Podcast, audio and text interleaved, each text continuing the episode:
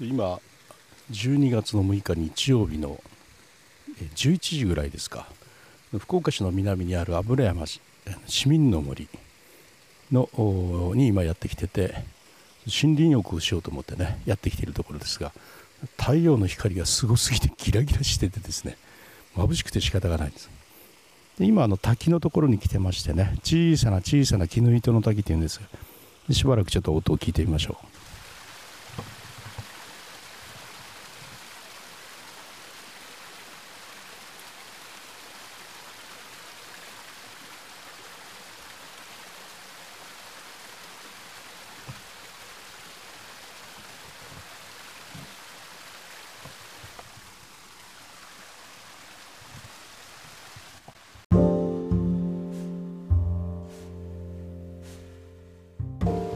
で今日はここであのポッドキャストを収録しようと思ってですね、えー、来て、えー、いるとこなんですけどね。もうあの1週間分の収録はもう終わっちゃっててね、えー、とさらにその先っていうことになるんですけどね、まあ、1週間遅れぐらいで配信されるのかなと思ってるけれども、まあ、あの話したいこと語りたいことっていうのはね山ほどあるんでどんどんね取りためていってどんどん出していかないと、まあ、1日に1回更新でも間に合わないぐらいありますよね。話したいことがいっぱいありますね。であの昨日ね一発芸人の一発屋の芸人の話をしたんですけれどもいよいよ読み始めました。読み始めましたというか読んでからね喋れみたいなね昨日自分ツッコミ入れたんですが、まあ、読んでみるとねやっぱり昨日言ってたようなうん、あのその一発屋と言われる人たちがいかにねその裏で一生懸命つ人生を頑張っているかということについての話が非常にやっぱり面白いですね。あの印象的だったのがねあのねドラマとかだったらね、まあ、その一発屋のブームが終わった後にはいこれでおしまいですちゃんちゃんで終わるんだけど彼らの人生はそれからあとずっと続いていくので幕引きがないとだからそのリアルな人生をどう生きていってるのかというところのねそういうところを追跡をしていってるんですがえなるほどなと思いながらねやっぱ読んでいました。僕たちはキャラクターとして彼らを見ているのでなかなかねあの彼らが実際のリアルな生活の中でどのようにね頑張っているのかっていうのはなかなか見えないところですけどそこをしっかり掘り下げてくれてるということで。で最初に出てくるのがあの4のですねレーザーラモン HG さんなんですけど2015年でしたか。あの一発屋のなんかあのその人たち総勢二十何組か24組だったかな集めて、えー、あのそのね一番を決めるというようなの旗振り役をしてねやったということなんですよね。でその時1位になったのがあのそのインタビューをしている方のヒゲ男爵さんたちが1位になったでそれでまたねあのえっと注目が集まって少しあの仕事が増えたという話があるんですがその方がねすごく聞きたかったのがあの旗振り役で一生懸命頑張って HG さんですね。HG さんは24組中20位というところで、えー、一生懸命旗振りして頑張った割には美味しさのない仕事だったんだけどもなぜそのような仕事をやったんだということを聞かれたらですねこういう答えられたのが印象に残ったんですよね。お笑い芸人でキャラ系の人っていうのはキャラにすごく入り込める人とでそれらの人というのは実世界上では社交ベタでですねあまり人と付き合えないような人が多いと。だからそういう人たちの、ま、受け皿になるというような意味合いで始めたと書いてあったんですね。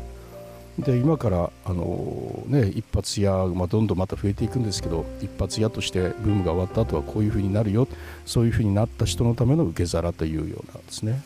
これあの非常に感銘を受けましたね。あの自らの欲得とかいうものとは全く別の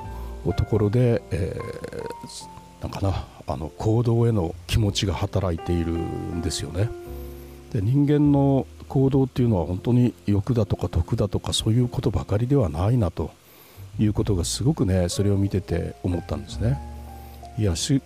あの、まあ、僕たちですねやっぱり人間の行動を決める時にはそのようなですねなんか決め方をしていきたいなということをやっぱすごく感じるんです。でコーチング動画の方でもちょっと話をしたんですけれどもあの長岡半太郎博士のね話をしたんですけれども本人たちが持っている夢東洋人でも世界に通用するすごい研究をするんだというその夢っていうのがね湯川秀樹博士に伝わってノーベル物理学賞日本で初めて受賞したって話につながっていくんですけれども小さな小さななんてかな自分たちの研究で自分たちがこう注目を浴びるんだっていうようなそういうところを超えてですねあのやっぱりこれをすることによって世界が平和になっていくんだというようなまあまあ自分にとって良いというのもあるんですけどその向こうにあるみんなにとって良いというそういうとこまで、えー、自分のそのやりたいという気持ちをさらにずっと見てみるということがねモチベーションを続けていくためのとても大切な要件になるなというふうに思ったところですね。で今回のその HG さんのね、えー、話にしてもやっぱすごくそういうことにそういうことを感じましたね。うん、あのレーザーラモンその HG さんもねそれをあの開くことによってまた自分にもねあの注目が当たるというその自分への良さっていうのはもちろん考えたと思うんですけどそれだけにやっぱ終わってないとそれをすることで世の中がどんなに良くなるかというところのまで、えー、ずっと押し通して考えているからこそあの24組中20番だったというそれで実際自分に日が当たったわけではないというそういう結果になりながらもやり終えたことのですねこの達成感っていうのはすごかったんじゃないかなと思うしきっとそれはね、えー、伝えられていくし本人のこれからの本人にとってもまた良いことがきっと起こっていくんじゃないかなというふうにそういうふうに思います。で夢っていうのは遠いところまで考えてそれがどのようにね世界とつながっているかというところまで、えー、通して考えていくことによって自分だけでない、えー、いろんな世界みんなが良くなっていくというところまで考えることを通してですね自分も良くなっていく人も良くなっていくというそのような大きな夢として開花するんじゃないかなというふうに思います。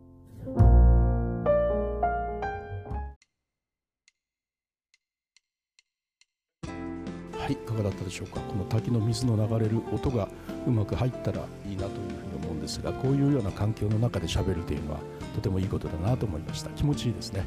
それではまたリュースタイルでした。